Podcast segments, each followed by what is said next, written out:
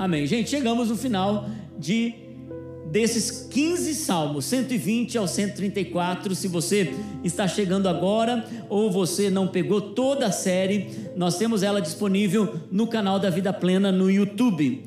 E nós estamos nessa jornada de conhecer o coração de Deus através da jornada do viajante, através da jornada do peregrino que saía da sua casa, ia até Sião, pelo menos três vezes por ano, alguns uma vez na vida, segundo as suas condições é, econômicas.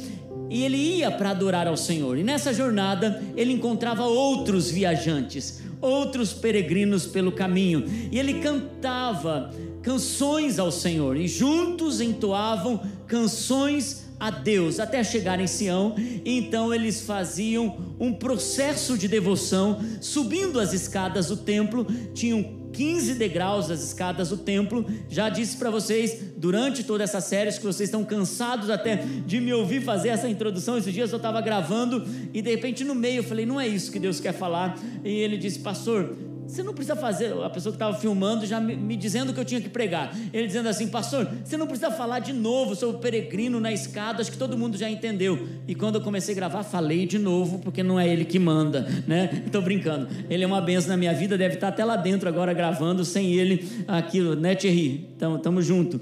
Irmãos, agora, como é bom a gente poder desfrutar dessa jornada junto com outros junto com gente, caminhar com pessoas nessa jornada. E o Salmo 134, ele encerra. Quando eu comecei a ler a semana, a gente estava negociando com a Naine para ela pregar hoje, e daí ela falou: Amor, eu não sei. E, e gente, para fazer essa mulher pregar, é assim, ó, olha o olhar dela. Hoje eu não almoço.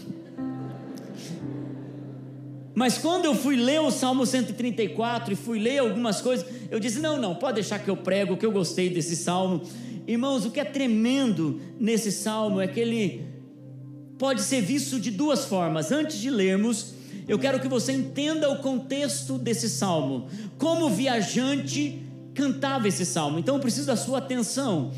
O viajante, ele estava nesse momento no último degrau. Essa é uma das formas de você entender esse salmo. Ele está no último degrau, agora ele está pisando no, no pátio do templo e agora ele está diante do serviço sacerdotal, diante dos sacrifícios, diante da adoração. Ele está vendo o trabalho dos sacerdotes. Então ele sabe que depois daquele último degrau, demonstrando devoção, depois de ter cantado no caminho, cantado na escada, agora ele sabe que ele vai entregar ofertas ao Deus vivo, ele vai entregar seus sacrifícios ao Deus vivo. O apóstolo Paulo, no Novo Testamento, diz que o sacrifício da igreja não é um sacrifício feito por mãos humanas, por, mãos, por mão de homem, mas é um sacrifício espiritual do coração não é algo que ele produz, é algo que ele entrega. Então agora você encontra aqui no, no Salmo 134 o peregrino cantando, subindo a escada, chegando diante do templo com o coração devoto, e agora ele encontra os sacerdotes ali fazendo os seus, o seu serviço a Deus, e ele sabe que a partir dali é uma jornada de voltar para casa. A partir dali é uma jornada de organizar suas malas e retornar para sua família, ou retornar com a sua família. E daí nós encontramos o peregrino cantando aqueles que servem ao templo e de uma forma antífona ou de responsiva, se existe essa forma de falar, ele canta e responsivamente os sacerdotes liberam a bênção. Ao chegar ali há um ambiente de devoção, mas também há um outro, outra forma de ver esse salmo. Você olha o peregrino, depois de ter subido as escadas, adorado ao Senhor, ele agora está indo para casa cantando de novo isso, e ao olhar para o templo em Jerusalém, para os guardas sobre os muros, ele olhar para o serviço que está sendo trocado, porque geralmente o peregrino levantava muito cedo para ir para casa, porque ele sabia que ele precisava evitar a noite. Então, logo de madrugadinha, como se ele tivesse que pegar uma estrada longa e para evitar o sol do meio-dia. Então ele levanta muito cedo e ele percebe a movimentação no templo dos sacerdotes que fizeram o turno da noite, porque eles se revezavam nesses turnos. Um fazia de dia, outro à noite. Historicamente se diz que os sacerdotes não escolhiam o turno da noite para o trabalho porque era muito sacrificial escolher o turno da noite para o trabalho, então eles eram escolhidos por sorteio. O rei Davi, quando estabeleceu o tabernáculo, ele então coloca 24 horas, gente servindo, adorando, louvando, entregando sacrifícios a Deus, porque ele sabia que Deus era digno. Então agora o peregrino, vendo tudo aquilo, saindo de madrugada para voltar para casa, ele olha, ele vê as luzes do templo, talvez um dos poucos lugares em Sião que estavam iluminados naquele horário da alvorada. Então ele olha uma outra casa acendendo as lamparinas, porque alguns trabalhadores muito de madrugada voltavam para cá, pra, iam para o trabalho. Ele sabendo que ele ia pegar uma jornada agora, em rumo à sua história. E ele começa a cantar esse salmo. Vamos para esse salmo, é um salmo muito longo, de três versículos. Ele diz assim, Salmo 134: Venham, bendigam o Senhor, todos vocês, aqui o peregrino está dizendo, servos do Senhor, vocês que servem de noite na casa do Senhor. Alguns estudiosos dizem que os peregrinos, antes de irem para casa, bem na madrugadinha, eles iam para o templo e eles cantavam em honra àqueles que serviam de noite na casa de Deus. E eles diziam assim: Bendigam o Senhor. Todos vocês, servos que servem de noite na casa do Senhor. E eles continuam dizendo: levantem as mãos na direção do santuário e bendigam o Senhor. E os sacerdotes, aqueles que trabalhavam de noite, respondem no versículo 3. E é por isso que é o peregrino cantando, o sacerdote respondendo: De Sião os abençoe o Senhor, falando para o peregrino que vai para casa. De Sião os abençoe o Senhor, que fez os céus e a terra. Então você precisa entrar um pouco na história. Mas você também precisa trazer isso para a sua história. Você precisa entender o coração de Deus aqui nesse salmo. Gente, a olhar para aquilo que o peregrino aprendeu nessa jornada do coração de Deus, ele está dizendo: venham. Ele chama, para quê? Para que eles possam bem dizer ao Senhor. E a palavra aqui, bem dizer ao Senhor, ela tem duas formas de serem entendidas. Uma, se ajoelhem e se rendam ao Senhor. E a segunda coisa é, bem dizer ao Senhor é falem bem de Deus e falem bem de Deus para Deus. Bem dizer ao Senhor é uma forma de adoração é uma forma de rendição. É por isso que muitas pessoas chegam nesse lugar e elas dizem, pastor, sabe por que eu fiquei na igreja? Primeiro contato que eu tive com a igreja, o ambiente da presença de Deus me capturou. E foi exatamente isso que aconteceu hoje pela manhã, quando nós entramos aqui, a igreja estava vazia, mas havia uma presença de Deus enquanto a equipe de adoração estava cantando. Eu entrei na sala dos pastores eu digo: Meu Deus, hoje eu entrei nessa igreja e que presença de Deus! Bem dizer ao Senhor através de uma entrega, de uma rendição de coração mas também bem dizer ao Senhor é falar bem de Deus para as pessoas. Quando a coisa está complicada, falar bem de Deus. Quando a coisa está difícil, falar Deus está comigo. O peregrino está entendendo no seu coração e ele aprendeu com o sacrifício e com o serviço do sacerdote. Ele está dizendo: gente, venham, vamos bendizer ao Senhor, vamos falar bem desse Deus Criador, vamos falar bem desse Deus amoroso. E é por isso que Jesus, quando ele disse, porque o Espírito Santo é Deus, ele disse que o único pecado que não tem perdão é quando a pessoa endurece o seu coração e blasfema contra o Espírito Santo. É quando ele cresce iniquidade no seu coração e ele começa a odiar a Deus, falar mal de Deus e não estar mais sensível à voz de Deus. Abrindo um parênteses, a pergunta que talvez mais me perguntam é: como eu sei que eu não pequei contra o Espírito Santo? Quando você se preocupa se você pecou contra ele, é porque você não pecou.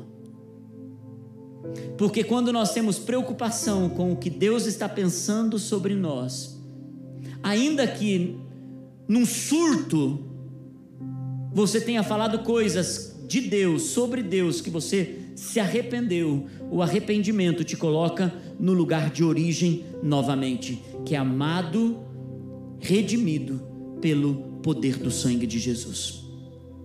Fechando parênteses, bem dizer ao Senhor é de fato você reconhecer Deus diante das pessoas Deus é bom em todo tempo. Deus é aquele que livra, que guarda. Terrível coisa é você chegar para uma pessoa que está em luto e você reconhecer a bondade de Deus no meio daquela dor. E quando o luto passa, ela entende que Deus esteve com ela no meio de toda aquela tristeza. Por quê? Porque teve servos do Senhor dizendo que Deus é bom. Olha o que nós carregamos, gente. Olha o que o peregrino carrega.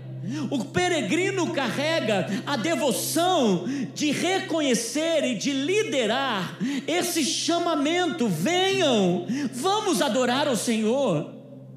Olha o que você carrega na tua jornada, no meio do maior turbilhão, no meio da maior escuridão, você pode dizer: venham, vamos adorar ao Senhor.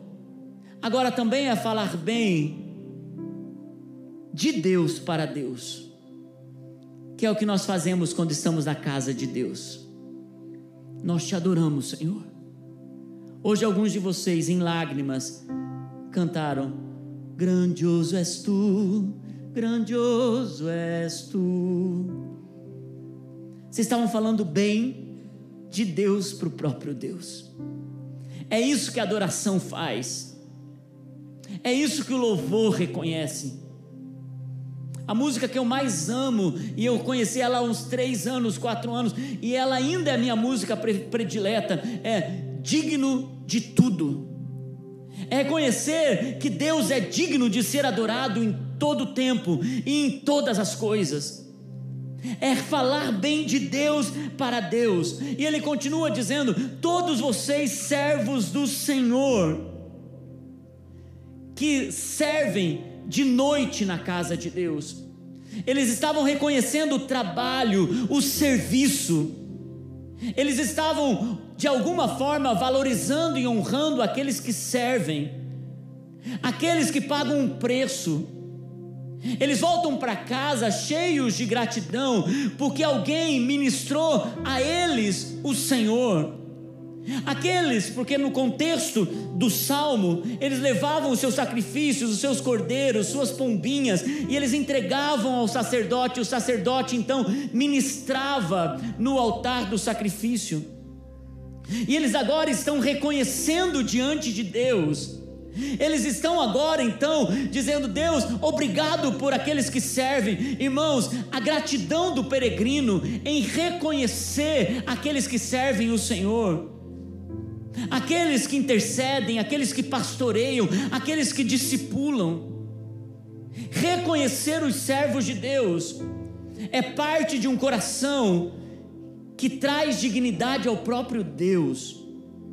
Muitas vezes, nossa boca se enche de murmuração, porque de fato existem pessoas que servem a Deus de forma sem caráter, ferem suas ovelhas, machucam os discípulos, exercem autoridade esquizofrênica diante dos discípulos, que parece mais um dono de uma boiada do que um pastor de ovelhas, que lida com os seus de forma tão rude, chegando ao ponto de dizer: se você não continuar entre nós, você será amaldiçoado. Quantas pessoas recebemos aqui que dizem assim: ele não quis me abençoar para sair de lá. Quem disse que precisa dessa bênção? o limite da autoridade de um homem sobre outro homem, ele, ele é muito curto. Por isso nós precisamos tomar esse cuidado em misturar os servos de Deus com aqueles que são lobos, com aqueles que são mercenários. E muitas vezes, por conta de um ou outro, desonrar aqueles a quem Deus quer honrar reconhecer valor daqueles que Deus reconhece valor, irmãos, porque é tão tremendo ver o peregrino no caminho voltando para casa em gratidão, chamando seus amigos e dizendo: Vamos. Vamos adorar juntos os servos do Senhor, esses que trabalham de noite. O apóstolo Paulo, quando ele chama a igreja para ter um entendimento pastoral, ele diz: dê dupla honra para quem lhes ensina a palavra de Deus. Dupla honra. E é por isso, irmãos, que nós temos tanto cuidado quando uma pessoa é transferida de outra igreja para cá. Graças a Deus, o número é tão pequeno. Como assim, pastor? Porque essa igreja, o foco dela é ganhar os perdidos e não pescar em aquário. Mas quando uma pessoa de outra igreja vem para nossa casa, alguns deles vêm muito feridos no coração, por conta de situações pastorais que aconteceram. Nós ouvimos, nós aconselhamos e nós falamos: fecha a porta do teu passado e agora nós não queremos mais que você murmure contra os servos de Deus, porque ele vai ter que prestar conta diante de Deus. A responsabilidade é dele nessa situação. E você perdoe e siga a sua vida nessa casa, agora experimentando o que Deus tem para essa nova etapa para a sua vida, para a sua história. Porque, queridos, tem gente que vive do passado e não consegue desfrutar do novo por conta de marcas, de feridas, de machucaduras, de coisas que realmente foram reais para a sua vida, mas chega, tem um momento que você precisa dar um basta, por quê? Porque senão você faz peregrinação sem devoção. Você tem vida sem essência. Você vem para a igreja e ao invés de ter espiritualidade, tem religiosidade. E com isso, muitas pessoas, ao invés de experimentarem uma vida livre no Espírito Santo, elas vivem uma vida olhando para trás, machucadas, feridas. E eu quero dizer a você: o peregrino, ainda que tenha se ferido no caminho, ele olha e ele reconhece ele reconhece a bondade de Deus por ter colocado pessoas para servirem na casa de Deus. Honre aqueles que servem, honrem aqueles que trabalham pelo Senhor. E eu não estou fazendo isso para buscar honra própria, eu não preciso disso. Eu já sou muito honrado pelos discípulos dessa casa. Ontem, quando estava preparando isso, e hoje de manhã, quando levantei para orar sobre essa palavra ainda, e o Senhor colocando no meu coração, e Ele dizendo: Que presente que eu tenho, eu colocando diante do Senhor, que presente eu tenho de pastorear uma igreja como vocês, porque tem uma honra equilibrada. Eu me lembro um dia que me apresentaram um livro, um pastor me apresentou um livro e falou: Pastor, esse livro é essencial para você trabalhar com a sua liderança. Eu comecei a ler o livro. Um exagero de honra. Carregue a maleta do seu pastor. Faça isso para o seu pastor, faça a bolinha nas costas do seu pastor. Faz. Gente, parece que o pastor era. E eu vou dizer uma coisa, gente, eu, eu já vi, não vi. Meus pastores viram e me contaram. Que tem pastor que ele não troca nem, nem a. Olha, eu estou falando mal da classe. É um pastor que já teve aqui, talvez seja cultural, mas que o servo dele, ele não colocava a mão nem para trocar a camisa, ele fazia assim, o servo colocava a camisa nele. Pode ser cultural, ok. Mas eu quero dizer uma coisa: honra não tem a ver com você exagerar. E algumas pessoas foram escolhidas por Deus para cuidar, para proteger, para abençoar, para é, prover os servos de Deus, como o apóstolo Paulo, e você olha para 1 Coríntios, ele dizendo para vocês: Eu fui no meio de vocês, sabendo o coração de vocês, fui trabalhar fora, porque vocês não foram me vocês não me sustentaram. Eu tenho agora a honra de dizer que de vocês eu não tirei nenhum tostão, muito diferente de outras igrejas que generosamente me supriram enquanto eu estava ministrando a palavra para vocês. Então, é óbvio que Deus vai levantar pessoas para prover, abençoar, cuidar. Mas, irmãos, eu quero dizer uma coisa: a honra que você mais pode dar para esse pastor aqui é você ter uma vida espiritual que honre a Deus. É você ser um pai e uma mãe de família que é exemplo para os seus filhos que você seja uma pessoa de devoção a Deus e que você não esteja firmado na palavra nem de pastor Márcio, nem de pastor Anaine, nem de nenhum outro pastor, que ainda que o pastor caia, você está firmado na palavra de Deus. Se você quer honrar esse pastor, seja um crente fiel, seja um homem do Espírito Santo.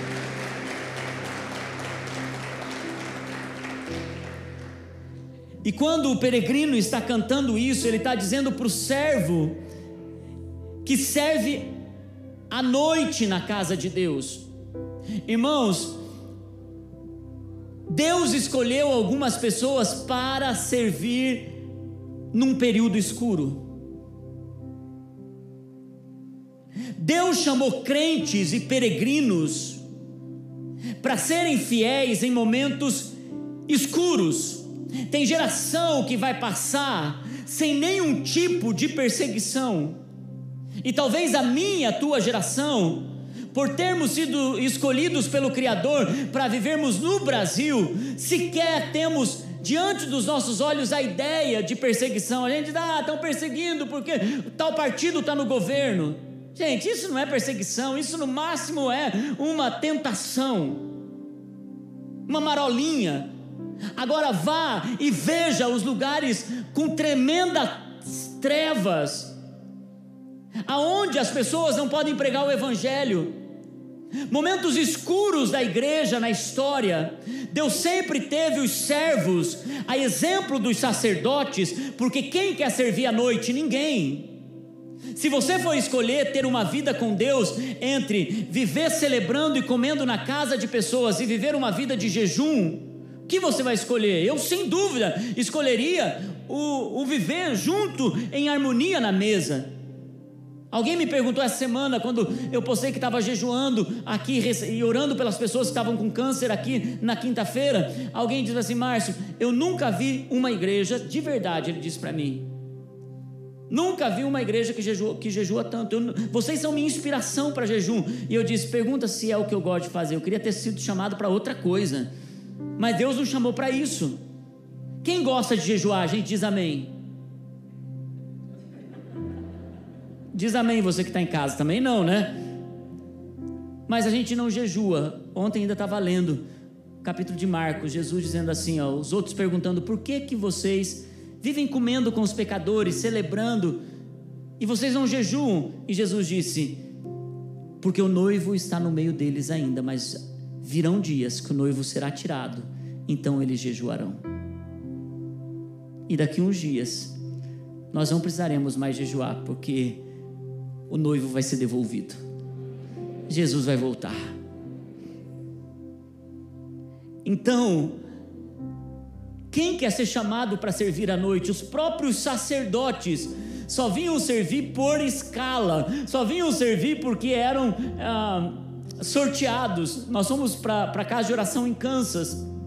E a coisa mais linda em Kansas é que você chega às três horas da manhã, tem um grupo muito menor do que passa por dia, mas o pastor que cuidava dos turnos da noite estava há 10 anos coordenando as equipes que trocavam de turnos de duas em duas horas, a exemplo do tabernáculo de Davi, e eles adoravam a Deus durante as madrugadas.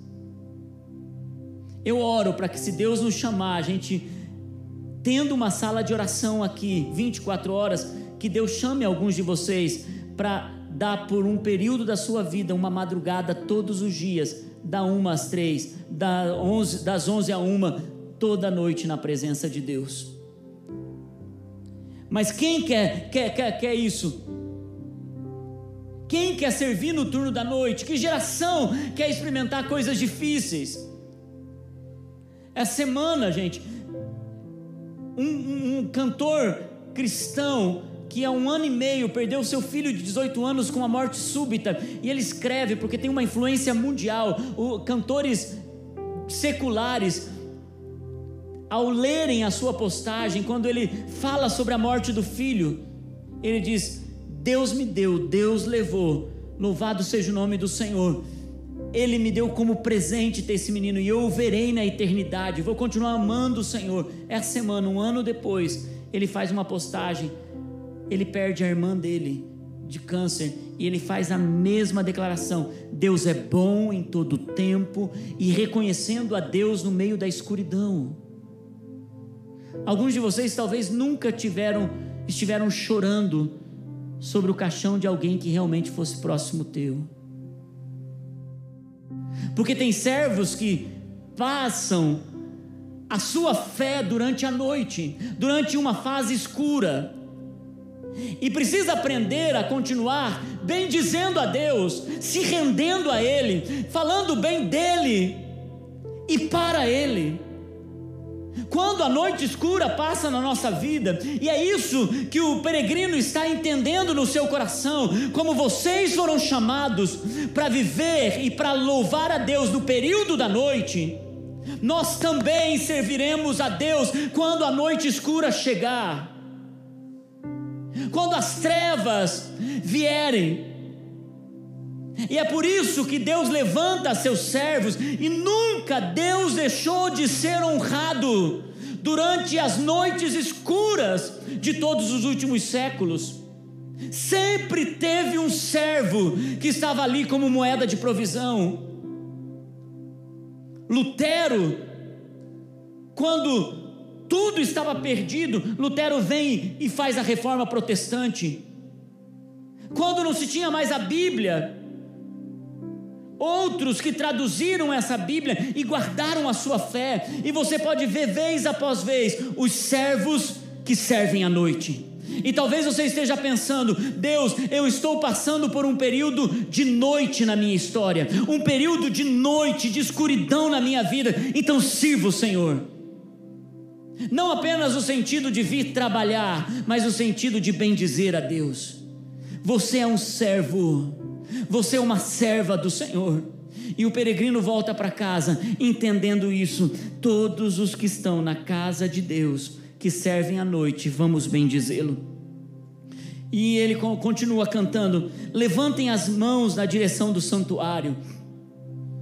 Spurgeon diz que essa cena talvez seja muito mais apropriada quando o peregrino está indo para casa e todos eles se voltam numa atitude de devoção, aonde os sacerdotes e, ele diz que a cena deveria ser incrível, porque está o peregrino ali, os sacerdotes numa visão do alto, então os peregrinos estendem as mãos honrando o trabalho daqueles que no turno da noite serviram, eles voltando para casa, eles estendem as mãos. Então ele está dizendo, eles estão dizendo: levantem as mãos nos deem a sua bênção. Adorem o Senhor, porque nós também adoramos o Senhor. O peregrino está chamando, dizendo: levantem as mãos na direção do altar e bendigam do santuário e bendigam o Senhor. Queridos, chega um momento em que a gente se torna tão cheio do Espírito Santo que a obra de Cristo começa a se tornar tão real na nossa vida que ir para a igreja não é mais uma atitude religiosa, ir para a igreja é um prazer do coração, levantar as mãos não é mais uma o que eles vão pensar de mim, adorar com extravagância não é mais o que, que eles vão olhar se eu estou ou não me portando bem num templo, porque porque a mulher que derramou aquele frasco caro Maria de Betânia, que derramou aquele frasco caro diante dos pés de Jesus, ela não se importou com aquilo que estava acontecendo ao seu redor. Chega um momento na nossa vida cristã que a gente entra com tanta gratidão ao Deus que nos fez viver servindo no período da noite. Muitos abandonam o seu turno quando a noite escura chega na sua vida. Elas deixam de bendizer, elas deixam de adorar, elas deixam de louvar. Então agora, o peregrino está dizendo: levantem as mãos. A adoração, ela tem uma postura. É por isso que eles se escandalizam um pouco com as comunidades, especialmente desde 1975, quando começou o movimento das comunidades, aonde as igrejas mais tradicionais adoravam a Deus de uma forma mais comedida, e está tudo bem nisso, mas nós precisamos ter liberdade para aquele que é comedido e quer ficar na presença de Deus, adorando do seu jeito, faça isso, porque a entrega é do coração, mas há uma, um entendimento de que a Bíblia o tempo todo está dizendo: venha, levante as suas mãos, adore ao Senhor com cânticos, com danças, com júbilo. A gente precisa aprender na jornada, crescer também em adoração. Então a palavra bem dizer é repetida mais uma vez, no versículo 1 e no versículo 2. Então, quando eles estão estendidos com as mãos em direção ao santuário, os sacerdotes agora respondem para ele uma, eles uma coisa. Os sacerdotes olham para eles e dizem, talvez cantando, porque esse salmo era conhecido, talvez numa entonação maravilhosa, diferente eu cantar, grandioso és tu, grandioso. Vocês não vão nem se emocionar. Agora, outra coisa é Laís cantar. Então você imagina os sacerdotes numa melodia que foi gerada para abençoar o povo.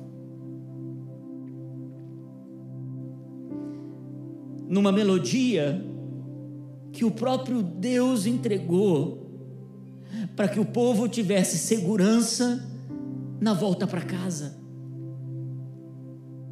Na melodia que dá segurança e força na noite escura, porque alguns deles tinham que montar as tendas, porque talvez dez dias para chegar na casa, sete dias, cinco dias para voltar para casa, e talvez, irmãos, a tua jornada seja longa. E talvez o período de noites vão durar duas, três, sete noites, mas o próprio salmista ele traz alegria, dizendo que o choro pode durar uma noite, mas a alegria vem pela manhã. Então, quando ele recebe a bênção sacerdotal, então de Sião, versículo 3: de Sião, os abençoe o Senhor. De Sião aqui está trazendo todas as bênçãos proféticas, históricas, culturais que a cidade de Sião trazia com ela. E se você lembra bem, no Salmo 121, ele diz: Eleve os seus olhos para os montes, de onde me virá o socorro? O meu socorro vem do Senhor que criou os céus e a terra. E ele termina agora o último degrau, o cântico de retorno. Ele termina esse cântico dizendo: De Sião, o abençoe o Senhor, que fez os céus e a terra o Deus que é real, o Deus que se importa, o Deus que te ama, o Deus que vai estar contigo nos turnos da noite, o Deus que é bendizido ou bendito, ou que recebe a tua adoração através de você, por você. Esse Deus poderoso, esse Deus amoroso, está com a gente na jornada. Eu e você também estamos voltando para casa. Alguns de vocês talvez vão voltar daqui a alguns anos. Eu nunca podia imaginar que algumas pessoas que estão tão longe de Deus pudessem voltar para Ele no momento em que a igreja estava só online. Algumas pessoas estão voltando para sua casa eterna, outras estão voltando para sua casa igreja. Irmãos, eu não tenho dúvida de que Deus está nos chamando nesses dias para que a gente aprenda a ter a devoção correta, conhecer o coração de Deus e ser tão firme. Alguém me perguntou ontem, Pastor, você acha que essa pandemia é sinal de Deus para o final dos tempos. Eu disse, eu não acredito que seja mais do que ele falou em Mateus 24, porque ele já tinha prometido sobre pestes e, e tudo isso. Mas eu acredito, irmãos, que também esse é um tempo para saber quem está firmado na rocha e quem construiu na areia. E é por isso que o peregrino ele precisa ter devoção de honra, de reconhecimento, de enfrentamento e de disposição em voltar para a sua jornada e saber que, ainda que ele tenha que enfrentar os mesmos problemas no seu retorno para casa, ele tem um Deus que é poderoso para, para livrá-lo de todas as coisas. E é essa confiança, é essa confiança. E eu declaro sobre a sua vida paz que excede todo entendimento. E da mesma forma que vocês vêm dizer, vamos adorar, pastor, vamos crescer juntos, eu faço como sacerdotes, eu estendo as mãos sobre vocês e eu digo: dos céus venham as bênçãos do Senhor sobre a sua vida, o Criador dos céus e da terra. Eu abençoo vocês em nome de Jesus e eu peço que os céus liberem bênçãos abundantes sobre a vida de vocês, que vocês amem o Senhor, que vocês se consagrem a Deus e que vocês, na peregrinação de toda a sua história, vocês possam dizer: Deus é bom, dizer para Ele e dizer dele para outras pessoas. Amém.